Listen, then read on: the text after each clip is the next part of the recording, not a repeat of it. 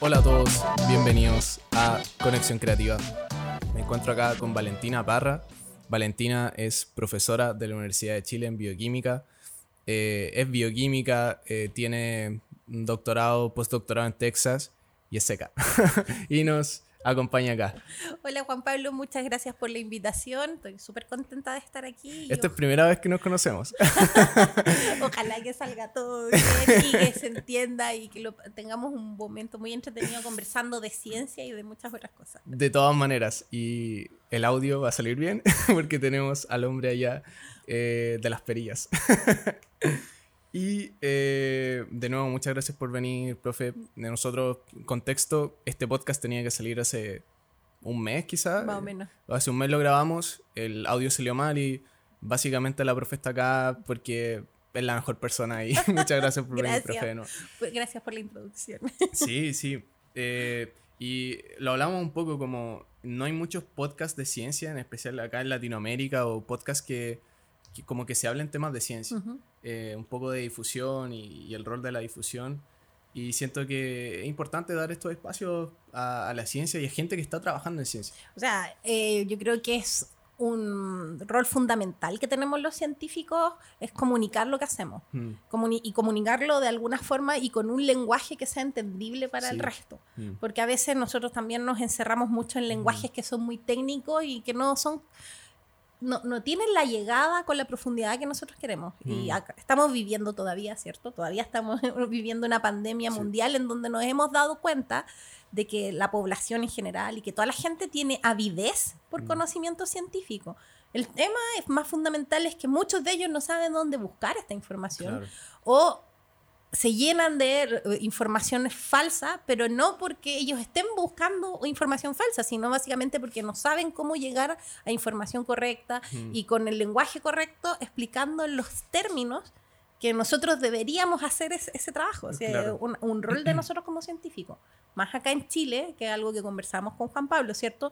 Donde casi, yo diría, casi el 100% de la investigación es con fondos gubernamentales, con fondos que nosotros todos pagamos. Mm. Entonces, si yo te pregunto a ti, mira, ¿te interesa la investigación en donde estudiamos la proteína, no sé, la, valentinita, va haciendo, si yo descubrieron, la valentinita que tiene un rol en el crecimiento del axón neuronal?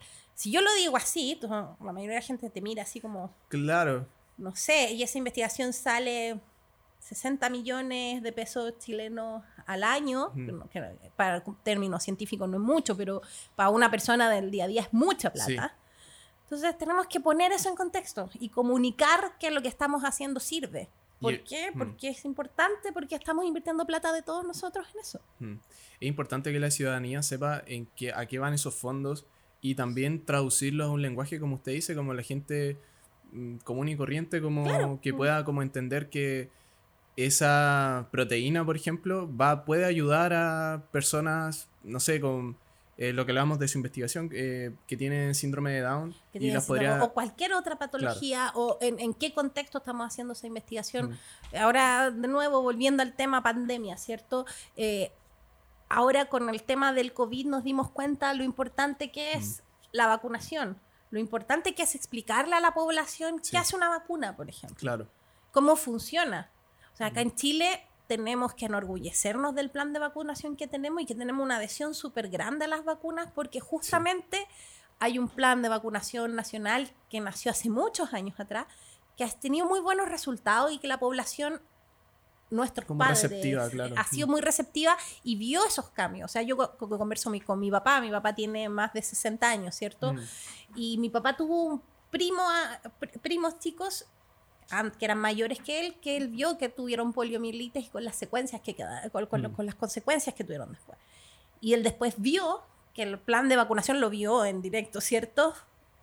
Disminuía a los niños que tenían poliomielitis y sus consecuencias. Mm. Es lo mismo que nos pasa ahora con nosotros con la vacunación del COVID. Por primera vez hemos visto cómo surge una nueva enfermedad en tiempo real, porque además ahora tenemos redes sociales, internet que nos permite ir siguiendo esto, todo esto en tiempo real y cómo las vacunas nos han ayudado, nos han ayudado a salvar vidas y básicamente cómo eso también cambió el curso de la infección. Hmm. Entonces, son mensajes que tenemos que cuidar y saber cómo los entregamos y que hmm. son súper valiosos para la población general. Hmm, sí. No, no, sé si le pasa a mí personalmente, me pasaba que la forma en la que se entregaba un poco la información, como persona como, como común y corriente, como que la sentía un poco como... Hoy como... Mm, como un ambiente como muy tenso, así como... Hoy... Y no era tan como ameno o a veces como que no sé, lo que usted dice, a veces no se explicaban ciertos conceptos como... Eh, no sé si ocupar como la palabra política del terror, pero era como muy, pucha, quizás si nos explican como lo que hace una vacuna, por qué es importante como una sí, vacuna. Yo siento que básicamente por muchos años hemos tratado a la población casi como niños. Eso. Como así como, esto es así, y se hace así y lo vamos a hacer así y no hay mayor explicación. y, no, y justamente los la adhesión a este tipo de planes de salud pública se ha visto en estudios en muchos países mm. que funcionan mucho mejor si van acompañados de educación. Educación real. Mm. Entonces, justamente ese es el tema en que muchos científicos yo creo que debemos colaborar y, la comunidad científica en general. Ahora, claramente, eh, en, mi, caso, cuando los científicos también trabajamos en universidades, eh, hacemos clases, hacemos como de todo, ¿cierto? Eh, sí. la mayoría de los que estamos, de nuevo, porque como el 100% de los fondos son gubernamentales y en Chile la mayor, eh, la mayor investigación se hace en las universidades. Entonces nosotros hacemos, somos académicos, profesores, hacemos clases, hacemos investigación. Investigadores, claro. Investigadores, hacemos difusión, hacemos esto. Entonces como un poco circo de chamorro. Entonces también eso es hay que llegar a una profesionalización de las personas y científicos y periodistas también que hagan difusión científica. Y eso es un área de desarrollo país que tenemos todavía como pendiente. Como que existan esos departamentos, que existan esa... Porque ahí la gente se puede especializar. Y cuando se especializa la gente, eh, los resultados quedan mejor porque la persona está haciendo lo mejor que sabe hacer pero esta tarea específico. Entonces cuando empecé como, eh, que no estoy diciendo que lo hagan mal y los profesores de Chile que están viendo esto como están haciendo un trabajo excelente y lo mejor que pueden. Lo mejor que pueden con las herramientas que tenemos. Con las herramientas que tenemos. Porque, por ejemplo, yo no tengo ni nunca una formación en difusión, mm. en extensión, eh, en comunicaciones. Y la podría tener, pero a eso hay que sumarle todas las otras cosas que uno hace y ah, básicamente y es desgastante. Es, desgastante. O sea, mm. hay mucha gente que se dedica a la difusión y extensión científica, mucha gente que lo ha hecho profesionalmente, pero todavía los números son súper bajos acá. Claro. hay gente como Gabriel León, que lo ha hecho, profesor Massa incluso, que se ha dedicado ahora mm. actualmente, ¿cierto?, a hacer más difusión, pero falta. Y lo vimos, vivimos una mm. pandemia en donde la gente estaba ávida de conocimiento, de saber qué es lo que estaba pasando, de que mm. le explicaran, porque si, si no hacemos eso, tenemos un caldo de cultivo para que surjan teorías eh, de, pandémicas, teorías conspirano, de, conspiraciones y cosas mm. así, porque finalmente la gente está buscando explicaciones. Claro, eso igual se ataca con conocimiento. Con educación, con, conocimiento. educación, claro. O sea, yo creo que y en ciencia sobre todo hay un yo sí hago, yo, bueno, yo soy profesora en la Universidad de Chile y hago clases a bioquímicos, farmacéuticos, hago clases en posgrado también, en, en posgrado en la Facultad de Medicina.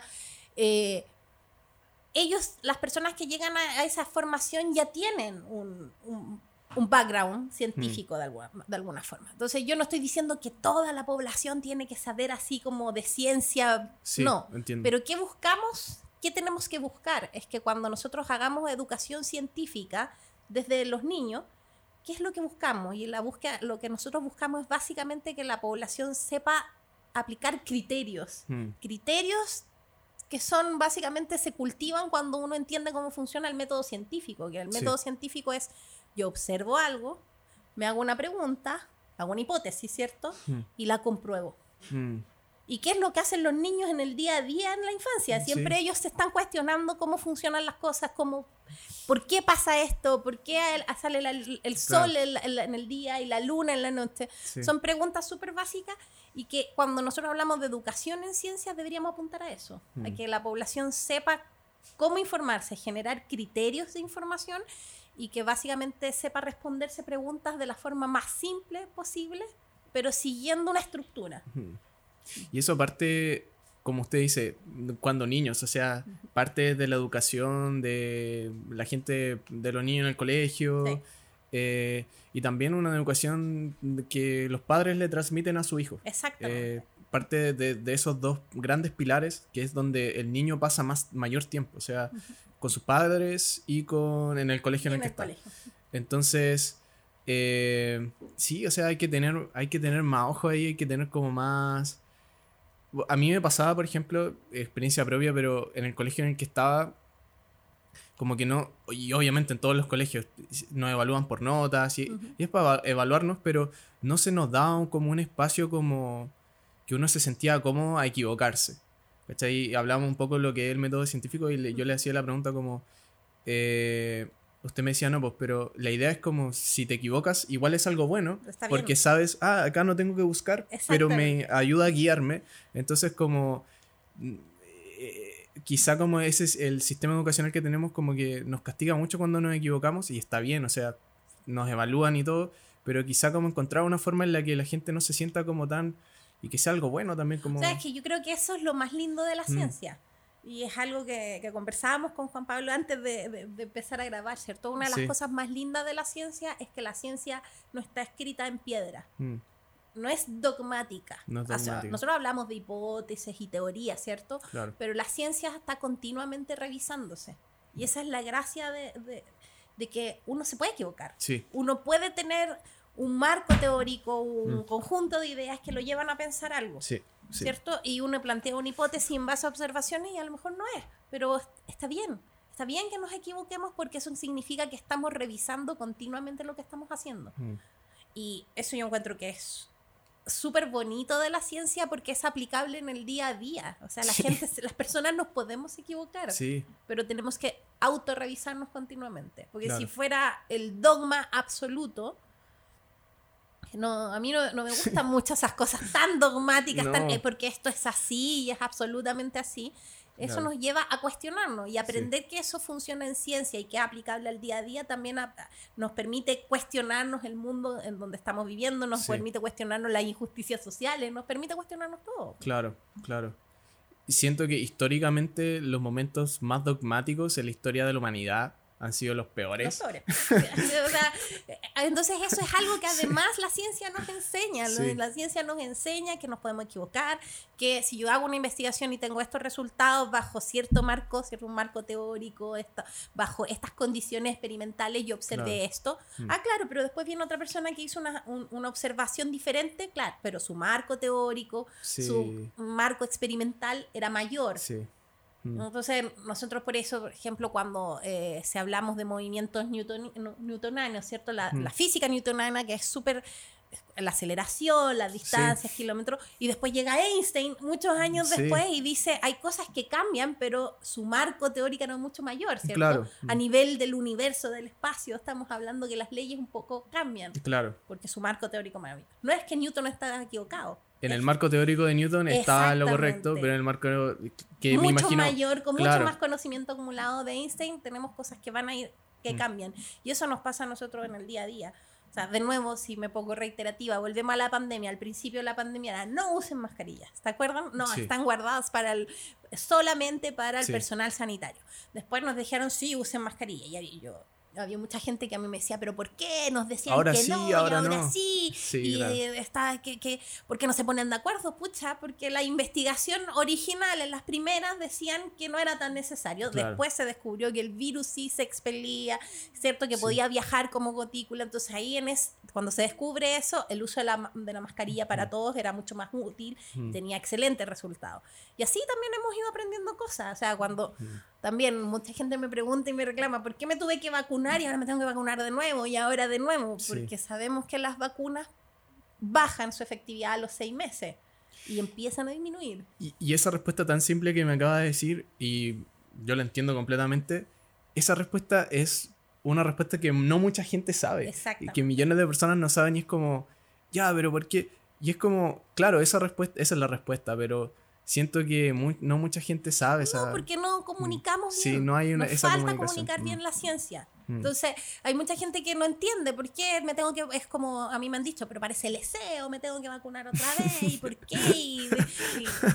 porque baja, y eso no, al principio, con el desarrollo de las vacunas, no sabíamos que iba a bajar en seis meses después. Mm. Entonces, ahora lo sabemos. Ahora se sabe. Y hay que mm. poner las dosis de refuerzo, sobre todo es muy importante que lo pongamos en la población más vulnerable. De riesgo, claro. Y esas son cosas que hemos ido aprendiendo. Eso es lo que yo les digo de la ciencia, que la ciencia se revisa y aprende. Mm. Sí, sí, diría que estoy muy de acuerdo con usted que esa es una de las cosas más bonitas de la ciencia, mm. porque es aplicable en ciencia, como uno está en un experimento. Y en la vida. y en la vida uno se da cuenta, ¿sabéis qué? me puedo equivocar. Como... me puedo equivocar, soy humano, me puedo equivocar, reviso y cambio mi acción. Claro, sí, o es sea... Es súper válido equivocarse. Sí, eh, siento, es súper humano como equivocarse y, y la claro, aprender, como, ¿sabéis que ya no estaba yendo por acá, pero voy a ir por acá. Y... porque hay, también hay, gente que acusa a la gente así que es inconsecuente. No, no soy inconsecuente. Hmm. Aprendí más y con mi aprendizaje puedo cambiar mi acción. Hmm, sí. Hacia una acción mejor. Claro, hacia, sí. Eh, profe, hablar un poco para que nosotros estamos hablando como si la gente ya conociese a la profe, pero vamos, démosle un poco el background de la profe. Eh, usted estudió bioquímica en, la Universidad, de Chile. Eh, cuénteme cómo, claro, cómo fue estudiar bioquímica en la Universidad de Chile. Eh, fue muy bonito. O sea, yo creo que para muchos los años universitarios siempre son lindos porque además uno se encuentra con personas que tienen intereses comunes con uno. Sí. Entonces eso es muy bonito. Yo estudié bioquímica en la Universidad de Chile. No decirla cuando entré. no, entré, entré en el 2000 a la universidad. El 2000. El 2000 muchos años. Oh, en el, cambio de... en el cambio de... La gente pensaba que en ese entonces el mundo se va a acabar. Sí, así como que el, el, efecto en los computadores, que se iban a reiniciar, que iba a quedar la embarrada. Ah, que se iban a reiniciar, se, había, se hablaba de eso, sí. Sí, se hablaba mucho de eso. Eh, que no pasó nada al final, pero yo entré en el 2000 a estudiar bioquímica, pero yo siempre desde niña quise estudiar algo relacionado con ciencia. Mm. Eh, yo creo que hasta antes de como la educación media quería estudiar biología marina. Sí, me había hablado de eso. Sí, porque cuando chica crecí viendo los programas de Jacques entonces era como... Me gustaba mucho eso. Y en, en, en, la educación media entré, tuve por primera vez las biologías electivas y me mostraron este, el mundo de la célula.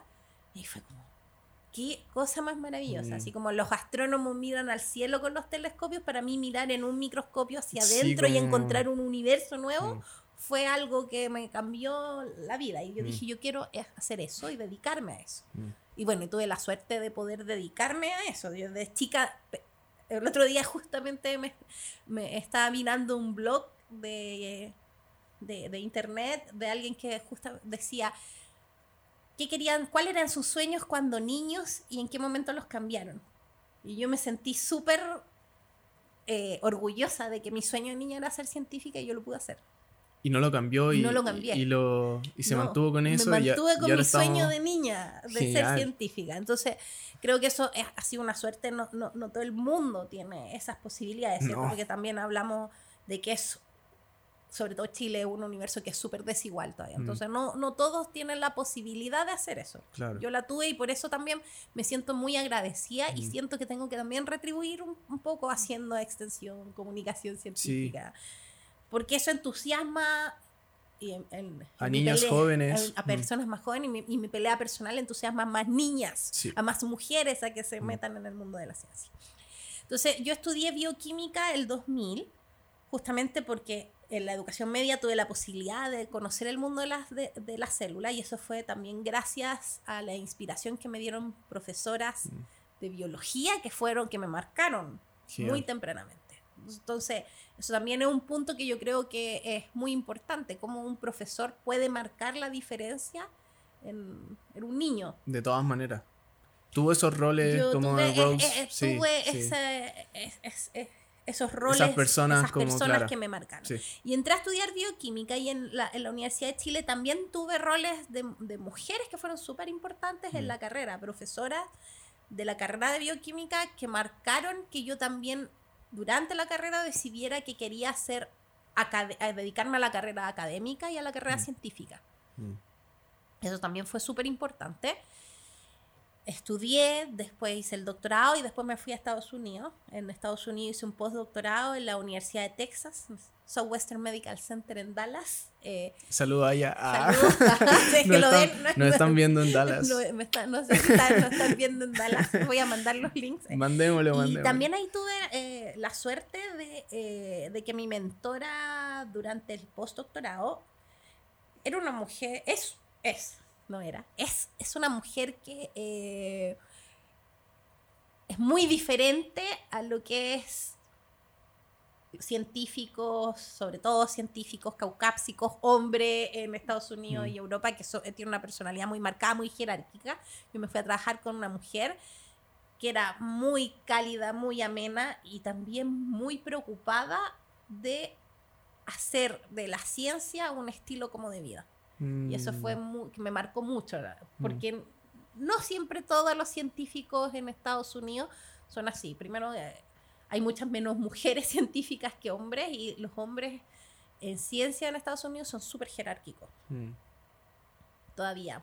Muy, es una carrera muy jerárquica, más en el área que yo me dediqué a trabajar, que es en el área de investigación en cardiología. Cardiología desde el punto de vista de ciencia de investigación básica. Entonces ahí son muy jerárquicos. Y mm. Beverly, mi, mi, mi, mentora del postdoc, no, era, no es muy Qué bueno. Mm.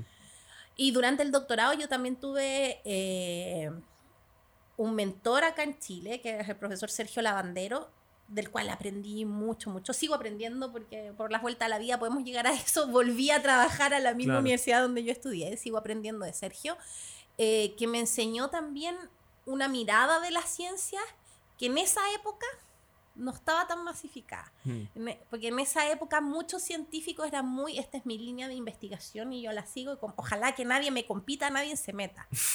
Sergio me inculcó desde muy temprano que la ciencia, mientras más colaborativa pudiera ser, hmm. era mejor. Era mejor. Y, eso es algo que ahora hemos aprendido un montón, mucho más, y conversar con gente que trabaja en otras áreas, que nos permite visualizar la pregunta desde perspectivas diferentes. Claro. Eh, mm. Eso yo creo que Sergio me lo inculcó y hasta el día de hoy lo he seguido aprendiendo con él justamente porque las vueltas de la vida para contarles a, los, a quienes están viendo esto. Eh, después que hice mi postdoc en Estados Unidos, volví a Chile. Me volví sin nada primero, así me volví. Dije, ya es mi tiempo de volver.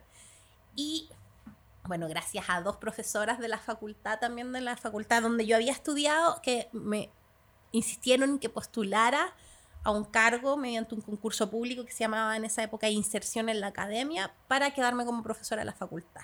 Genial. Y postulé, me lo gané y de ahí empezó, que esto fue en el 2016, mi carrera como académica ahora de la Universidad de Chile. Genial, genial. Qué, qué bonito, qué bonito que tuvo esas personas que la inspiraron y en cierta forma como que la fueron guiando y como que también le hicieron sentirse eh, como usted dice, como cálida, como, como, bien recibida. Como, en casa de nuevo. En casa, como, pucha, ¿sabéis que...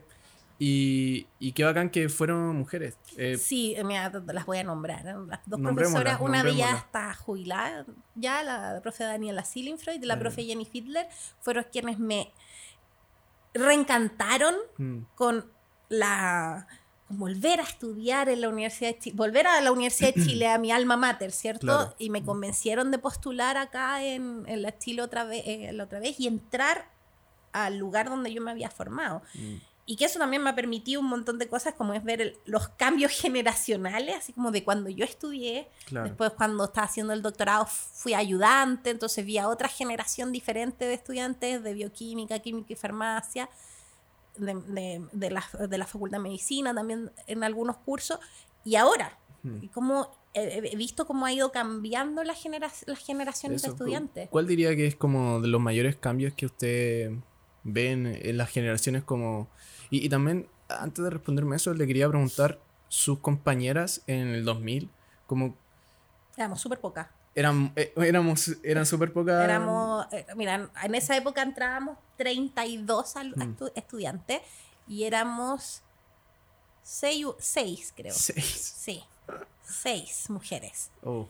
Ahora esos números están cambiando. Ahora han cambiado un montón. De Chile ahora, están cambiando. Este año, bueno, ahora entran, entran más, entran 62. Genial. Y los números son bastante más paritarios, que eso ya es el primer cambio. Es como casi la mitad y mitad de mujeres, mitad de mitad hombres. Y había algunos años, en los últimos años, que incluso han habido más mujeres que hombres. Pero como que van decayendo, quizás. Claro, pero un poquito todavía. Eh, pero los mayores cambios que yo he visto, bueno, esto de hay más mujeres y que las chiquillas están súper empoderadas, muy empoderadas. Tienen otra actitud. Tienen otra actitud. Nosotros éramos muy pocas mujeres, más hombres, y casi éramos como el foco absoluto de protección de nuestros compañeros. Mm. Era como que ellos nos cuidaban, así como que eran como una relación súper diferente. Ahora las chicas están mucho más empoderadas, eh, lo cual me parece estupendo a mí. Eh, hay un lenguaje con el que se comunican justamente por esto también, eh, que es diferente. Y en general, no solo ahora hablando de las mujeres, entre hombres, mujeres, eh, todos los estudiantes, ¿cierto? Hay un empoderamiento también acerca de sus convicciones que a mí me parece que es absolutamente genial. Que nos, a, nosotros, a mí como generación, yo creo que me faltaba un poco más. Mm. Eh, hay un tema de que tienen unas convicciones muy claras de lo que quieren y mm. de lo que ven que quieren como sociedad. Mm. Entonces, eso a mí, la, mi generación probablemente, porque yo fui niña en dictadura, no mm. éramos tan así. No, no era tan así. Qué bueno que, claro, eso haya cambiado. Sí. Usted también me hablaba como, y este es un tema quizá como más cultural y lo hablamos como ya, ¿qué es ser mujer en ciencia? y recuerdo, usted me decía como ese ejemplo que le pasaba como por ejemplo, si usted está en un trabajo y están buscando a alguien que dirija el proyecto, como que a usted a veces también le surgen esas dudas como, ya yo, Nos cuesta, cuesta a las mujeres dirigir. Mm. Y, y, eso se ve, y se ven los, son los números, ¿ah? no, no, son observaciones personales, mm.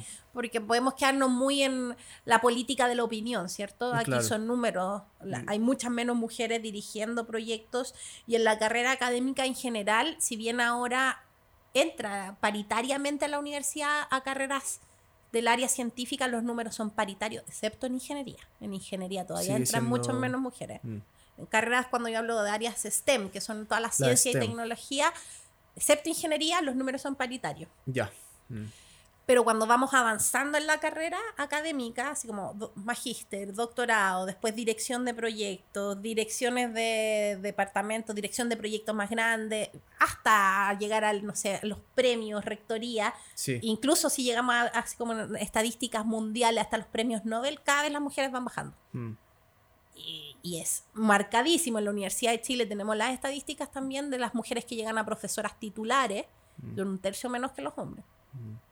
Y ese es un problema y porque también, y se lo mencionaba la profe, como que hay una, a veces esta crítica que se hace como, eh, bueno, pero quizá las mujeres no tienen esas afinidades como para roles como más como de jefatura y es como algo más como que tiene el hombre.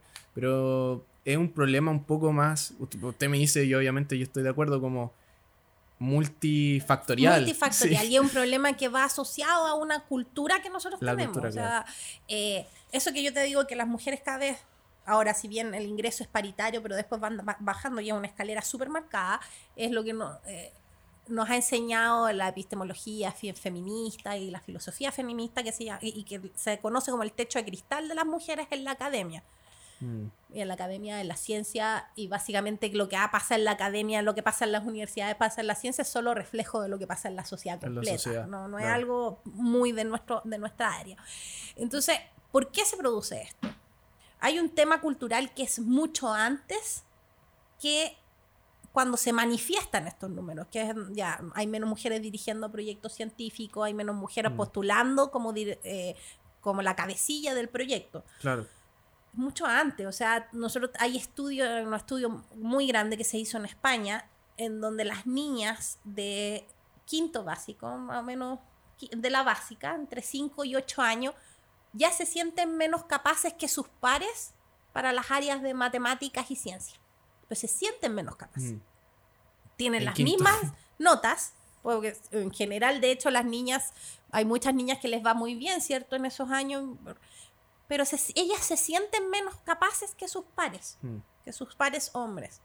¿Y eso por qué? Uno dice, ¿por qué se sienten menos capaces? Bueno, porque hay, o sea, también han habido muchos estudios que han mostrado que la interacción de los profesores con las mujeres y con los niños hombres es diferente. Distinto. Que se les pone menos atención a una niña mujer cuando habla que a un niño hombre. Mm. no, hay menos interacción, se les pregunta menos. Entonces, ¿por qué? Porque hay una estructura que nos define desde mucho antes. Hay un documental súper bueno en Netflix eh, que se llama Picture a Scientist. O sea, imagínate una científica.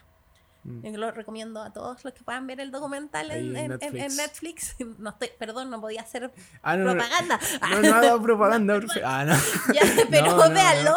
Eh, fue de la selección de. Fue un, documental premiado como de la selección de Sundance. Es muy bueno. Ah, es Sundance. Eh, y donde una de las científicas expone, que expone hace un juego de rol de palabras con su clase y nos hace asociar el género femenino y el género masculino con situaciones de roles de dirección. Mm.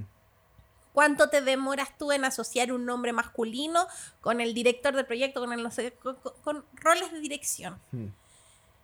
Y cuando es con el género masculino no nos demoramos nada mentalmente. Es súper fácil. Cuando hace el ejercicio al revés, hasta cuatro segundos más la gente se queda pegada pensando hacer. Y es porque tenemos una cultura hacia atrás que nos determina. Mm. Entonces nos determina que los roles en las clases sean marcados y sean diferentes y que eso hace que menos niñas se interesen por estudiar carrera científica y ahora que hay más mujeres entrando, después hay un tema de ¿por qué no los dirijo yo? Mm. Y también sabemos que hay un las niñas se crían en una cultura que los hace ser menos valientes. Hmm.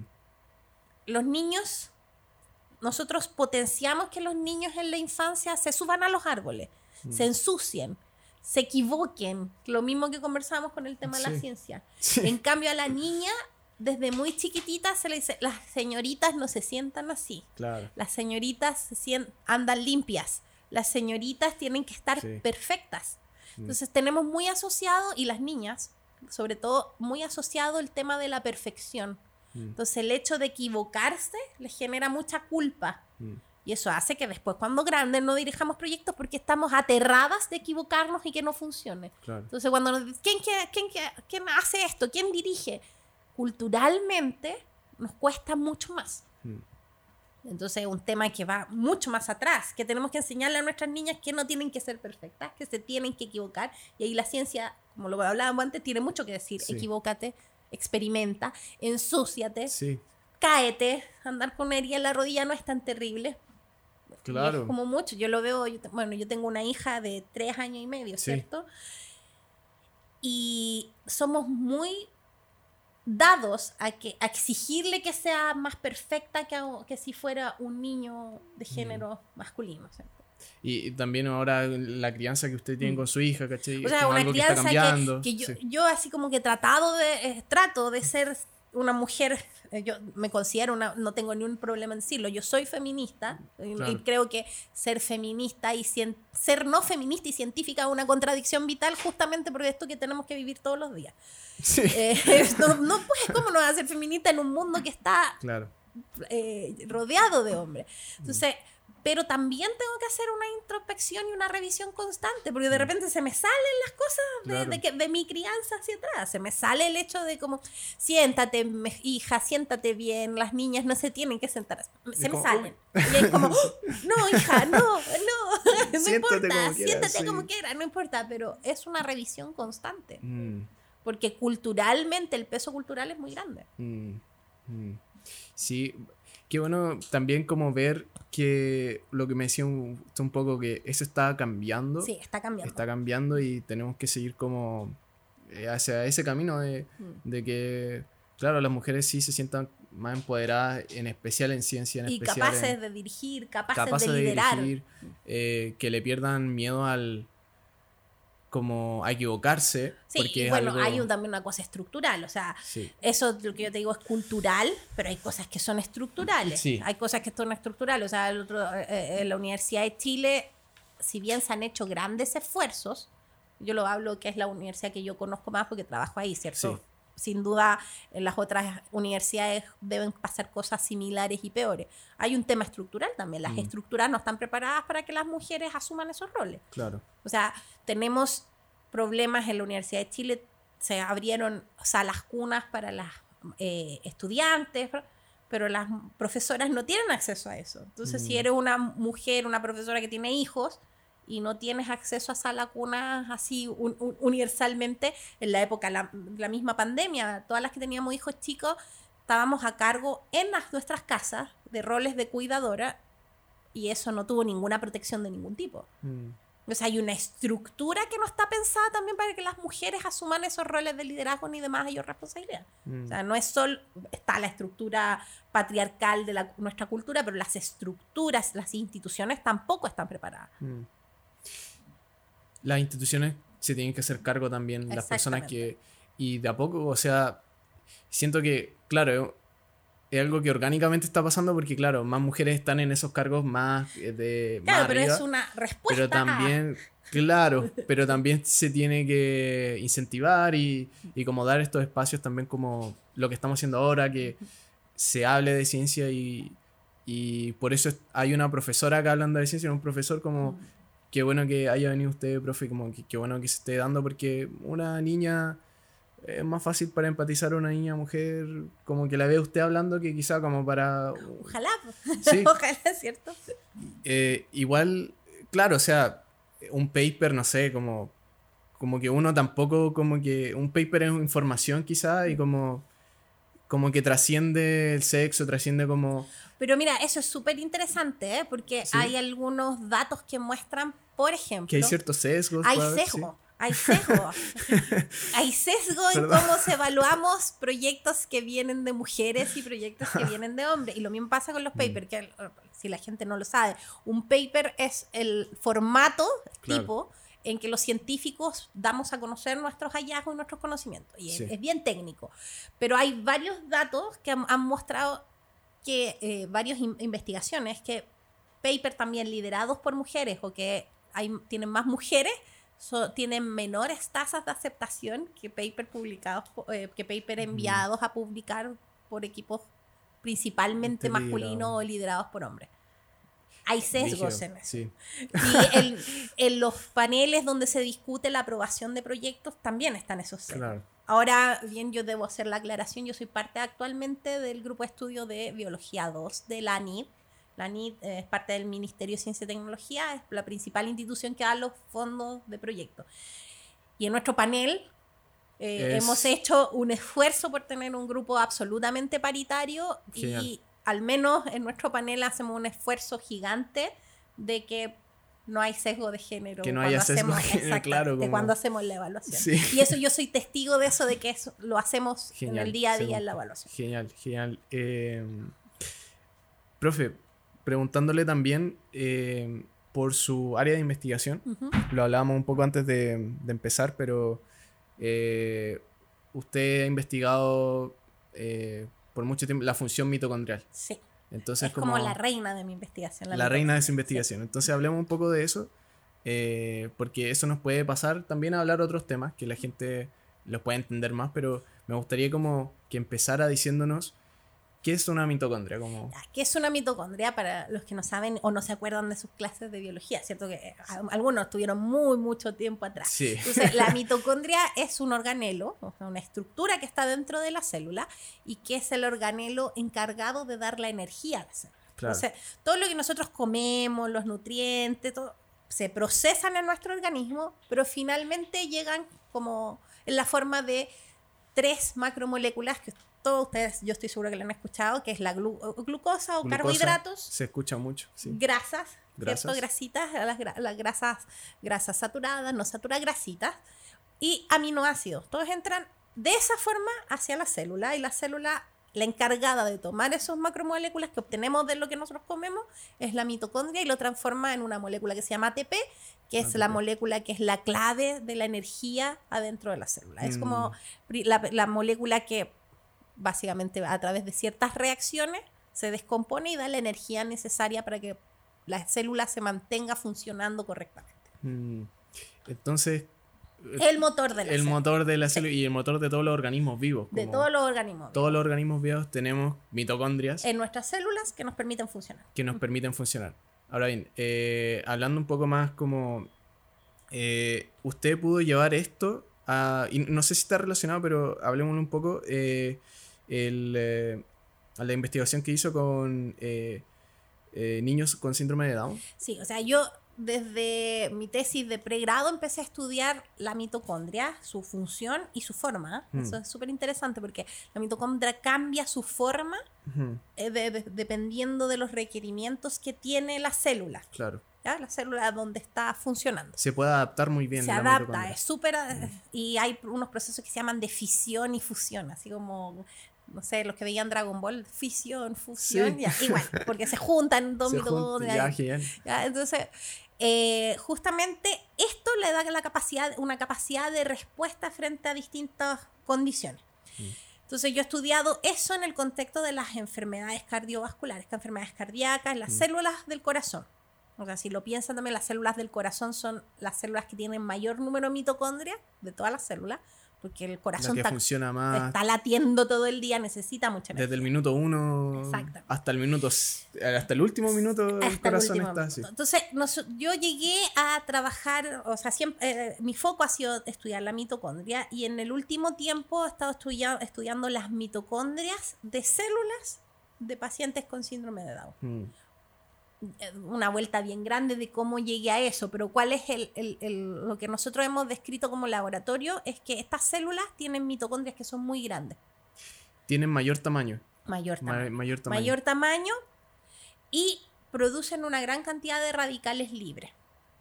Y ¿Ya? expliquemos un poco qué son los ¿Qué son radicales, libres. sí. O sea, yo creo que todo el mundo también lo ha escuchado. Todo Se el mundo escucha ha estudiado. como en el marketing. Exacto, sí. yo creo que todo el mundo ha, estudia- ha escuchado que es bueno tomar antioxidantes. De ¿cierto? El antioxidante, antioxidante. hablemos un poco claro como Entonces, los radicales libres son moléculas que surgen desde la mitocondria principalmente, pueden surgir de otros lados, pero que en el caso de las células surgen de la mitocondria cada vez que mm, se producen los ciclos de respiración celular. ¿Qué es la respiración celular? la- sí. Que la respiración Sí. celular es básicamente el- la mitocondria tiene unas proteínas que permiten descomponer estos ma- las macromoléculas que nosotros eh, hablábamos, ¿cierto? La grasa, la glucosa. tal. Hacen un, ciclo de reacciones que produce muchas moléculas de ATP en la cadena transportadora de electrones de la mitocondria y eso es lo que, lo que conocemos como respiración celular, que usa oxígeno, por eso también se llama respiración. Claro. Y por eso nosotros necesitamos respirar en el día a día, porque Sí. nuestras células para producir energía necesitan oxígeno. Qué ¿Ah? Esto es como, oh, ¿cierto? Necesitamos oxígeno para producir energía y que nuestras células funcionen. Entonces, y eso nos permite descomponer las moléculas que nosotros consumimos en la dieta. Ahora, cada vez que nosotros hacemos ciclos de respiración celular y ocupamos las macromoléculas de la dieta, se produce aproximadamente un 2% de moléculas de oxígeno que no se ocupan correctamente Mm, y que se transforman en radicales libres, mm. que son moléculas muy reactivas y que interactúan con proteínas y básicamente son de la respiración celular es casi, no es justamente, pero casi como un subproducto de la respiración celular, Como la consecuencia. La consecuencia, un poco negativa, ¿cierto? A pesar de que para algunas cosas lo necesitamos, pero es un subproducto que se va produciendo de la respiración celular y que daña nuestras células. Los radicales libres dañan a las células porque son muy reactivos y se intercalan entre las proteínas, entre las grasas y producen otros radicales Sí. libres que producen más daño y un daño acumulativo que incluso puede ir afectando como muta- causando mutaciones en nuestro DNA en el núcleo celular. Oh, ya, entonces. ¿Se acuerdan que, Sí. que cuando te dicen no tomen mucho sol porque te puede dar cáncer a la piel? Porque Claro. el sol, la radiación UV, aumenta la producción de radicales libres a nivel de la mitocondria también. En, las células de la piel. en las células por de la ende, Ya, Ya. ya, Entonces. ¿qué son los antioxidantes? Los antioxidantes son moléculas que son capaces de atrapar a estos radicales libres y evitar que interactúen dañando al resto de las células. Y estos radicales, ese, perdón, estos antioxidantes, ¿cómo, cómo la gente O sea, como el cuerpo humano los puede como de la dieta también. De la dieta por ejemplo, Todos los compuestos naturales, frutas, verduras que tengan tienen colores muy brillantes, tienen grandes cantidades mm. de antioxidantes, justamente porque la molécula, la estructura de las moléculas antioxidantes tienen muchos orgánicamente son compuestos con dobles enlaces y eso mm. les dan esos colores brillantes. Y eso les permite además funcionar como atrapadores de radicales libres. Entonces, por eso está tan de moda eso de consuma radicales libres, eh, de consuma, perdón, antioxidante, el té matcha, ¿ciertos? Te hacen bien, claro, ¿sí? ¿cierto? Te hace súper bien porque todas las cosas compuestos naturales que tienen antioxidantes disminuyen esta carga de radicales libres, que es mm. súper normal. Y mm. que básicamente es como la clave de nuestro envejecimiento en la vida. O sea, cada vez que nosotros comemos hay un 2% del oxígeno que no se ocupa para degradar las moléculas de los nutrientes que se va produciendo como un subproducto y se va transformando en radicales libres. Es como una de las consecuencias de estar vivo. Como los radicales libres. Necesitamos comer para vivir, ¿cierto? Necesitamos comer para vivir. Pero como, como consecuencia vamos produciendo radicales libres que van acelerando nuestro envejecimiento. Mm. Ya, entonces, ¿Qué es lo que nosotros descubrimos en, en, estas células de pacientes con síndrome de Down? Que tienen mitocondrias muy grandes y que producen una tasa mayor de radicales libres. Producen más radicales libres. Porque sus mitocondrias más grandes también produce más. Exactamente. Tienen una tasa mayor de esta respiración celular, mm. pero además producen más radicales libres por cada ciclo de consumo de nutriente, por así decirlo. Sí. Entonces, eso hace que primero cuando eh, en, las células tengan mitocondrias más grandes, con mayor cantidad de radicales libres, y eso los hace susceptibles a ciertas condiciones que nosotros conocemos que son enfermedades relacionadas con el envejecimiento o el estilo de vida. Y una de esas enfermedades sería... Por ejemplo, el Alzheimer, eh, la diabetes, la resistencia a la insulina. Que eso es lo que había pasado, es cierto, como que, claro, eh, se hicieron estas, no sé, tratamientos que empezaron a detener un poco las personas que tenían síndrome de Down. Eh, ya no estaban muriendo por... Eh, enfermedades cardíacas. Enfermedades cardíacas. Por ende, su expectativa de vida crecía. Y, pero por ende también empezaban a haber otros problemas que... Exacto. Mira, lo que pasa es que hasta hace 20 años, 20, 10 años atrás, la expectativa de vida de los individuos con síndrome de Down era bastante más baja de la que es ahora. O sea, como 40 años, 30, 35, 40 años. Esa era su expectativa de vida. Esa era su expectativa de vida. ¿Por qué? Porque la mayoría de ellos, producto también un poco de lo que estuvimos hablando, la mayoría de ellos nace con ciertas eh, malformaciones cardíacas. Porque nosotros hemos, hemos, visto también un poco lo que eh, hemos estudiado, que al parecer también estas mitocondrias más grandes afectan cómo se desarrolla el sistema cardiovascular en la época fetal. Entonces, va todo un poquito de la mano. Entonces, nacían con muchas malformaciones cardíacas. Con los avances de la medicina en los últimos años, esas enfermedades cardíacas, que eran principalmente malformaciones, han podido ser tratadas mediante cirugía. Mm.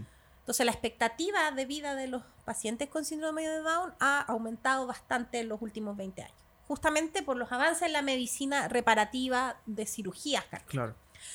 Ahora, ¿Cuál ha sido el, problema que ha venido acompañado de eso? Y eso es algo que eh, se ha venido discutiendo hace muy recientemente, es que la expectativa de vida ha aumentado, ah, pero al aumentar la expectativa de vida se ha visto que han aparecido otras enfermedades asociadas al síndrome. ¿Cuáles son otras, enfermedades? Principalmente Alzheimer, diabetes, resistencia a la insulina. y, y por qué? Una de las cosas que nosotros nos hemos dedicado a investigar es justamente esto, que hay alteraciones en cómo funciona la mitocondria, que ya de por sí se ve más grande, produce más radicales mm. libres, y eso da cuenta de una suerte de un envejecimiento más acelerado. Mm. Entonces, los individuos con síndrome de Down, si bien tienen una expectativa más alta, tienen mayores tasas y mucho más eh, eh, y, las, enfermedades son mucho más, más rápidas además de enfermedades relacionadas con el estilo de vida y relacionadas al envejecimiento, como mm. el Alzheimer, diabetes, resistencia a la insulina, etc. Y, ustedes están haciendo esta investigación, pero también eh, han llegado como a ciertas como, ya podríamos hacer esto, o se podría hacer esto como para... O sea, nosotros estamos en fase básica todavía, Están bien todavía investigando. estamos investigando varias cosas. O sea, en el laboratorio trabajamos con estas células de pacientes con, eh, con síndrome de Down porque a mí también me interesa mucho el tema de las enfermedades cardíacas. Estamos trabajando bueno, es que nosotros trabajamos con unas células que se llaman stem cell. Lo con las stem cells. Ya, que son células madre de pacientes con síndrome de Down. Mm. ¿Qué hacen las células madre? Las células madre son capaces de diferenciarse a cualquier otro tipo celular. Mm. Entonces nosotros en el laboratorio tenemos stem cell inducidas, no embrionarias. Ahí podemos hacer esa diferencia. Y hablemos eh, de la diferencia también. Hablemos de la diferencia. Porque salió una historia muy interesante de la persona que descubrió como el método de cómo el método, sí. Lo que pasa es que mm, mm, las células madres son las células pluripotenciales que tienen la capacidad de transformarse a todos. Si usted piensa cuando nosotros somos fetos, ¿cierto?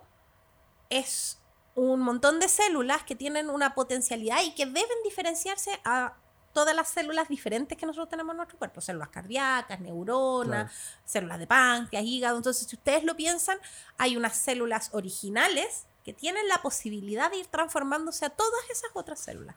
Y esas son las que nosotros conocemos como células madre o células pluripotenciales. Que hace 20 años la única manera como de obtenerlas era mediante embriones. Embriones, embriones fetales, mm. de eh, procedimientos de eh, eh, abortos en algunos países donde estaba permitido el aborto, o también de eh, fertilización asistida a, embriones que no eran utilizados y que quedaban en las clínicas y que eran donados hacia la investigación. Ya, Brigitte. Ahora, el tema del uso de las células eh, pluripotenciales o células madres embrionarias, tal como lo, por, por el origen que tenían, tiene consigo un montón de problemas éticos, de dónde las mm. obtenemos, de los permisos para trabajar. Y eran súper difíciles también de obtener, por ende las investigaciones o los muy usos. Limitadas, mm. Estaban muy limitadas en ciertos países donde eran más permisivos con las mm. leyes, en otros lados no se podía hacer. Acá en Chile bastante complicado, ¿cierto? Pero en el año 2015, entre 2015 y 2017, no me acuerdo. Hace poquito. Sí, hace poquito. hace poquito. Chingo Yamanaka, un investigador japonés, descubrió, y que se ganó el Nobel por eso, descubrió una forma de hacer que cualquier célula de nuestro cuerpo se transforme en una stem cell o célula pluripotencial. Un brígido. Entonces, él tenía esta idea de que activando ciertos factores transcripcionales, que son los que regulan cómo se expresa el ADN de una célula, podíamos hacer que una célula somática, la célula de la piel, cualquier célula de nuestro cuerpo se transformara y se comportara como una célula madre. O sea, una célula, por ejemplo, si usted saca un tejido de mi piel ahora, así como, usted podría transformarla en un stem cell. Claro. Él tenía esa teoría y la probó. Y la probó. Y lo logró. Y al principio, también mencionar, al principio la gente pensaba que estaba loco. No, o sea, no, o sea, habían... Eh, habían eh, científicos que, claro. Sí, porque habían algunos antecedentes con experimentos con em, eh, embriones de, de rana y ovarios de rana que indicaban que esto no era tan tan loco. Ya. Pero el trabajo que llevó Yamanaka en esa época se dedicó a probar cientos y cientos de factores transcripcionales y la mezcla de encendiendo uno, apagando otro, que fue un trabajo gigantesco, pero lo logró. Mm. Lo logró. Él descubrió que solo reexpresando cuatro factores de transcripción que son proteínas, cualquier célula de nuestro cuerpo podía tener como un borrón y cuenta nueva y empezar a comportarse como una célula madre. Ya, entonces, eso que tú decías, que yo puedo sacar una célula de la piel sí. y obtener tener células madre ahora, tuyas, se puede. Se puede y ustedes lo están haciendo. Y nosotros lo estamos haciendo. O sea, nosotros, nosotros, nosotros no, porque hay que tener un laboratorio especial aquí. Yo colaboro con un, el laboratorio del profesor Fernández Quera, en la Universidad del Desarrollo, que él hace ese, ese procedimiento que se llama reprogramación. Reprogramación. Ya, entonces él hace la reprogramación a mí me, me interesa trabajar principalmente con dos cosas, que son células cardíacas y células neuronales por el tema justamente del Alzheimer en los individuos con síndrome de Down. Entonces nosotros lo que hacemos es tomar las stem cells que produce Fernando y nosotros la diferenciamos ahora y hasta lo, lo, que permite hacer la tecnología de las stem cells de estas células madres pluripotenciales inducidas. Inducidas son cuando las reprogramamos. Sí. ¿Ya? y nosotros las transformamos en células cardíacas. Mm, ya. Y en neuronas. Entonces, eh, a mí me gustan mucho las células cardíacas por una cosa de que las he venido estudiando desde muchos años. Sí. Y además que encuentro que es fantástico mirarlas al microscopio y que latan, porque las mm. células cardíacas laten en una placa de cultivo. Como que usted puede, ah, ¿verdad que se me había Uno dice, estas células laten, entonces es un pensamiento muy romántico eso, ¿cierto? De estas células están latiendo ahí por ti. Como que usted crea, genera ese... Eso, entonces nosotros tenemos células madre que transformamos, después de 20 días podemos tener células cardíacas humanas latiendo. Y laten, uno las ve latir, se coordinan. Oh, qué y lo mismo hacemos con las células neuronales. Ahora, las células neuronales no se ven, no es tan impactante como las cardíacas que se ponen a latir. O cuando empieza a diferenciarse, laten. Entonces uno tiene una, un platito de plástico con células latiendo. Con células latiendo. Oh, qué y late todo, todo porque es como una malla de células y toda late. Y para que crezcan, le tienen que dar Sí, se le da un montón de... Eh, ahí, como, sí, a todas las células como nuestro cuerpo, tal como nosotros, necesitan nutrientes. Entonces uno trabaja con medios que tienen glucosa, ciertas ah, hormonas, factores de crecimiento para que se mantenga.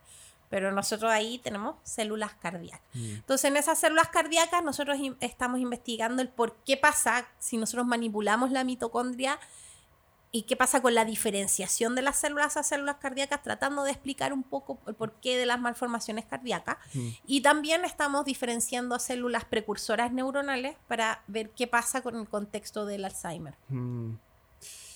Qué, interesante, profe, como ver y, lo que hablábamos al principio, como, y siento que esto también, y, para eso, para esto, son estos espacios, como mm. para entender un poco como ya como la investigación y la gente dice, ya, pero son plaquitas, es como, oye, no, pero tiene repercusiones como... O sea, en, el, el uso de células madre tiene varias repercusiones, porque, y que lo, creo que lo conversamos durante el primer podcast. Eh, no, la mayoría de los estudios de enfermedades cardíacas, justamente por la función que tiene el corazón, o, las de las de neuronas también, ¿cierto? Se ha hecho históricamente en modelos animales. Mm. Que nos han dado una información muy valiosa para el desarrollo de fármacos, ¿cierto? Que de alguna u otra forma no podríamos haber eh, poder llegado. Entonces, han salvado incontables vidas. Pero, sin embargo, el paso de los estudios preclínicos, que son con los animales, a los estudios clínicos, de todas formas, muchos estudios se pierden en ese paso. Porque obviamente la fisiología de, y las células de un animal de un ratón son distintas a las células humanas. El corazón late más rápido, la sangre, un montón, de, montón de diferencias. Eh, entonces, primero, el tener células cardíacas humanas nos permite tener una plataforma para el estudio de nuevos fármacos mm.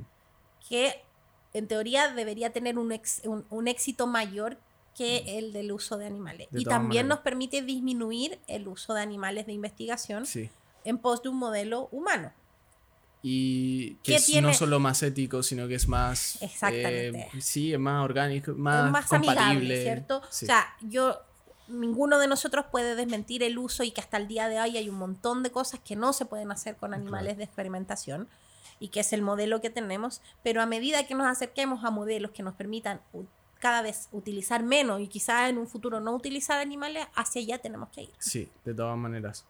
Eh, profe, preguntarle también, porque eh, no sé si usted es conocedora, y lo hablamos un, poquito, pero del ayuno y de un poco del fasting, como que se habla como hay una moda del ayuno, del fasting. Como, hablemos un poco de eso. Como... hablemos de eso, ya, eso es como son las clases que yo le hago a mis estudiantes, pues, eh, como he trabajado en la mitocondria, y justo yo les dije, o sea, nosotros por qué envejecemos, porque comemos. Porque comemos, y claro. necesitamos comer para vivir. Mm. Ya, entonces, algunas de las cosas que se han visto en los últimos años es que efectivamente estos ayunos intermitentes funcionan. Y funcionan súper bien en regular el peso corporal. Y eso se ha mostrado en modelos animales, modelos eh, eh, humanos, en varios modelos. ¿Por qué? Y ahí hay también una explicación evolutiva. Eh, nosotros como seres humanos, nuestro paso hacia ser, hasta, hacia sociedades agrícolas más sedentarias ha sido mucho más rápido que nuestro paso como individuos, como especie, acostumbrarnos a tener un exceso de nutrientes. Un exceso de nutrientes. Un exceso de nutrientes, porque básicamente la agricultura nos ha permitido tener un exceso de nutrientes. No tenemos más nutrientes, no tenemos que... Eh, eh, en el paso de que nosotros somos, pasamos de ser cazadores, recolectores, a ser población agrícola, tenemos disponemos de un exceso de nutrientes que permitió también el desarrollo de las grandes civilizaciones, un montón de cosas. Y todo bien, sí. Pero también. Pero también hay un efecto en nuestro organismo. ¿Por qué? Porque en cuanto a las señales que nosotros nos indican, aliméntate o saciedad, hambre, apetito, hay mucha mayor cantidad de señales que nos indican que nos alimentemos que señales de saciedad. Mm. ¿Por qué? Porque evolutivamente no estábamos tan preparados a tener exceso de nutrientes tan rápido. Entonces, nuestra especie ha evolucionado mucho más lento que el exceso de nutrientes que tenemos como sociedad. Claro. Entonces, una de las cosas que se ha demostrado que funciona es el ayuno. ¿Por qué? Porque el ayuno como que nos hace comportarnos un poquito similares a nuestros antepasados que eran recolectores, eh, cazadores recolectores. Mm. Entonces, el ayuno, los ayunos intermitentes funcionan y lo otro que funciona muy bien es si estos ayunos intermitentes van de la mano con la regulación del ciclo circadiano. Mm. Porque otra de las cosas como sociedad que tenemos un poquito alterada es la regulación de los ciclos circadianos, que son los ciclos de luz y oscuridad, y cómo mm. en base a eso nosotros nos alimentamos. Claro. ¿Y por qué? Porque ahora estamos llenos de pantallas, llenos de luces, llenos de un montón de cosas. Entonces, eh, la regulación de los ciclos circadianos nos indica, por ejemplo, que nosotros deberíamos despertarnos cuando sale el sol y próximo ya, si nos, hagamos el ejercicio, nos despertamos a las 7 o 8, deberíamos comer algo a mediodía. Y ahí hay gente que hace algún, hay distintos tipos de ayuno que se salta esa comida y solo come una a las 6 de la tarde. Claro. Mm. O un poquito antes, hay otra a las 4, a las 6. Pero si nosotros regulamos ambas cosas, los ayunos junto a los ciclos circadianos, al parecer es lo que mejor funciona porque nos comportamos un poco más como nuestros antepasados, antes de tener este exceso de nutrientes. Ahora, esto funciona en individuos que no tengan ninguna patología asociada atrás. Por ejemplo, las personas que son diabéticas, resistentes a la insulina, no les hace también ayudar, ayunar porque ahí tenemos que el páncreas empieza a producir muchas cantidades de hormonas en muy poco tiempo. Entonces le exigimos mucho al páncreas. Mm. Pero los ayunos funcionan, mm. asociados siempre a un manejo responsable de con quién lo hacemos, que ojalá haya un nutricionista que te indique cómo hacerlo para hacerlo de la forma correcta y de acuerdo a tus necesidades metabólicas propias, porque no todos los individuos somos iguales. Es diferente cómo gasta las calorías una mujer, como lo gasta un hombre, porque tenemos acumulación de grasa en nuestro cuerpo que es diferente. De distintas formas, claro. De mm. distintas formas. Entonces, todo eso hay que hacer. Eh, así va asociada de un profesional que te ayude a hacer como a establecer cuál debería ser tu gasto energético, un programa de ayuno asociado a eso de forma responsable funciona y funciona bien.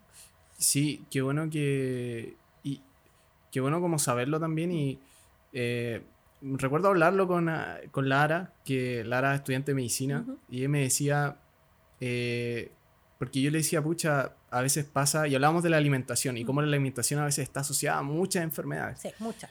Y hace unos años ella me decía que, claro, la, la forma de, como del doctor, de darte soluciones, no muchas veces como que involucraba, oye, quizá un problema de dieta, oye, quizá y me dice que ahora eso está cambiando y que es cada vez más como... Más común. Claro. Y, es que sabemos actualmente que muchas de las enfermedades crónicas, de nuevo las que hablábamos, ¿cierto? Eh, cáncer, incluyéndose el cáncer, mm. la resistencia a la insulina, enfermedades cardíacas, son enfermedades que están asociadas absolutamente con el estilo de vida y con, con la obesidad. O sea, la obesidad en Chile, que es eh, tenemos unos niveles súper graves, o sea, actualmente casi un, más de la mitad de nuestra población tiene problemas de sobrepeso u obesidad. Mm. Somos como el segundo país en el mundo, es tercero porque lo peleamos, entre el segundo y tercer lugar con más índices de obesidad lo peleamos con México y Estados Unidos. Somos los primeros, o casi los primeros, algo súper malo.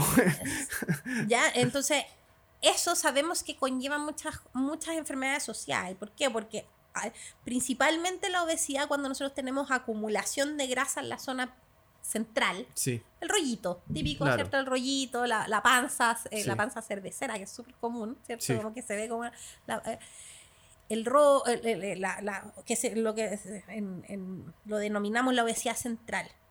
Es tejido adiposo muy cercano a órganos muy importantes de nuestro organismo, hmm. muy cercano.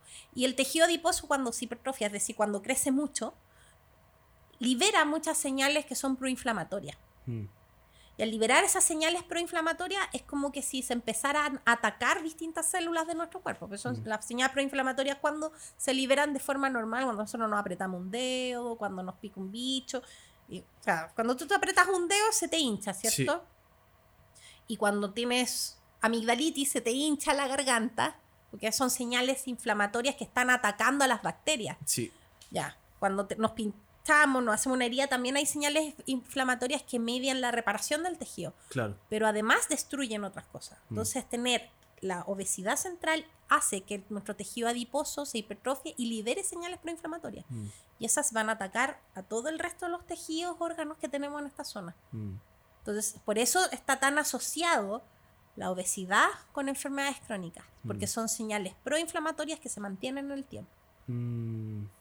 Y una de las formas de ah, como combatirlas es el ayuno, hablábamos del podríamos ayuno. Hacerlo, Podríamos hacer un ayuno. Ahora, para la obesidad, mis alumnos siempre me dicen, eh, como la, la, fórmula mágica. No hay fórmulas tan mágicas, ¿cierto? Básicamente, eh, eh, cómo evitamos la obesidad es gastando la misma energía que consumimos. si nosotros consumimos cierta cantidad de calorías, tenemos que gastar esa cierta cantidad de calorías para quedarnos como en el estado de equilibrio. Si nosotros consumimos más de lo que gastamos, vamos a engordar. y si nosotros gastamos más de lo que consumimos, bajamos de peso. Ahora, podemos equilibrar eso y, y, podemos equilibrar ese consumo, lo que te decía, sabiendo cuánto es lo que nosotros deberíamos consumir. Y lo otro es que el consumo de calorías debería en una dieta saludable estar asociado al consumo de las tres macromoléculas que yo les mencionaba originalmente, que era glucosa, grasas y aminoácidos. Hmm. ¿Por qué? Porque distintas células de nuestro cuerpo tienen mitocondrias que yo les decía con distintas formas, distintas capacidades, necesitan distintos distintas nutrientes. cosas, claro. Entonces, nosotros ninguna dieta que elimine absolutamente alguna de estas moléculas es buena. Hmm. Y ahora se han puesto muy de moda las dietas que eliminan los carbohidratos. O, antes, antes, en los años 80, era como súper de moda no eliminar todas las grasas y mm. por, por, el tema del colesterol. No, se necesita nuestro corazón para latir necesita mucha energía. Entonces las células cardíacas usan un 70% de su energía, está basada en las grasas. Mm. Entonces, si nosotros eliminamos las grasas, sufren nuestras células cardíacas. Sí, y no queremos eso. No queremos eso. Nuestras neuronas están absolutamente especializadas en consumir glucosa. Sí, eso he escuchado. Entonces, si yo elimino la glucosa de mi dieta, sufren mis neuronas. Mm. Las células de la retina, absolutamente especializadas en consumir glucosa, mm. sufren las células de la retina. Entonces, ¿por qué eso es? Ustedes lo, se pueden dar cuenta cuando lo, han tenido una prueba y que están ahí pensando. Termina la prueba. ¿Qué les dan ganas de comer? Algo completamente dulce. Algo completamente dulce. ¿Por qué? Porque tu organismo te está pidiendo la glucosa que necesitan tus neuronas. Que mm. gastaron. Te pensaste mucho, gastaron eh, glucosa. Para mm. pensar, los procesos cognitivos necesitan glucosa para Entonces, ninguna dieta que elimine estos cuatro macronutrientes absolutamente es buena. Mm. Porque de alguna u otra forma va a dañar alguna otra célula de tu cuerpo. Entonces, tienes que consumir todos, sí, pero las cantidades adecuadas. Pero las cantidades adecuadas. Eh, profe, ha sido demasiado un espacio como... Muchas gracias por venir acá. Gracias por la invitación. Eh, quería darle también un espacio como para que nos dijese... La última vez mencionó ciertos lugares como de ciencia que estaban, ciertos eventos. Sí, es cierto. Yo les quiero invitar, a, eh, yo soy parte, trabajo en lo que se llama el Par Explora Región Metropolitana Norte, que son los Par Explora, son una iniciativa del Ministerio de Ciencia, que son eh, instituciones que están dedicadas a la difusión científica, principalmente en estudiantes escolares, pero ah, actualmente la directriz es a todo público. Entonces trabajo como asesora científica del Par Explora Región Metropolitana Norte. En la región metropolitana hay tres Par Explora. Yo estoy en, el en la zona norte. Y los dejo invitados a la página de web de Par Explora. Revisen Par Explora porque ahí están, para todas las regiones está cada uno de sus pares Explora con sus actividades yo trabajo en el norte, pero van a encontrar mucha gente, muchas actividades que pueden eh, ayudarlos a entender cosas y que son entretenidas. ahora estamos eh, partiendo, estamos en marzo. Eh, nosotros como para Explorar el Norte en, este mes nos dedicamos mucho a, mujer y ciencia, ¿cierto? Mm. Tenemos una exposición en el Mall Independencia de mujeres científicas pero extranjeras que han venido a hacer ciencia en Chile. inmigrantes que están acá en Chile haciendo ciencia. El año pasado hicimos una que igualmente, esta exposición se llama Igualmente Sabe. El año pasado era Mujeres Científicas Chilenas. Este año son inmigrantes que han venido a hacer ciencia aquí en Chile. Esa es una de las iniciativas, hay muchas más, pero los dejo invitadas a que lo revisen. Revisen la página web de, los, de Par Explora. Mm, genial.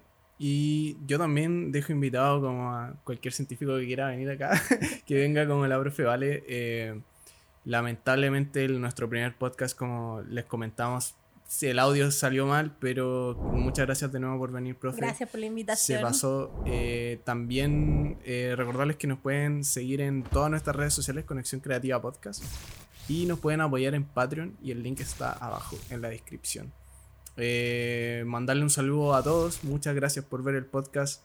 y vamos a estar haciendo más podcasts de ciencia. Tenemos que estar como ahí haciendo mucho más podcasts de Hay un montón de científicos que estarían muy felices de estar acá. Sí, sí. Así que eso. Muchas gracias por ver este podcast. Chau. Chao, chao. Oh, se pasó. Gracias. Ojalá que ahora salga bien. Ahora salió bien.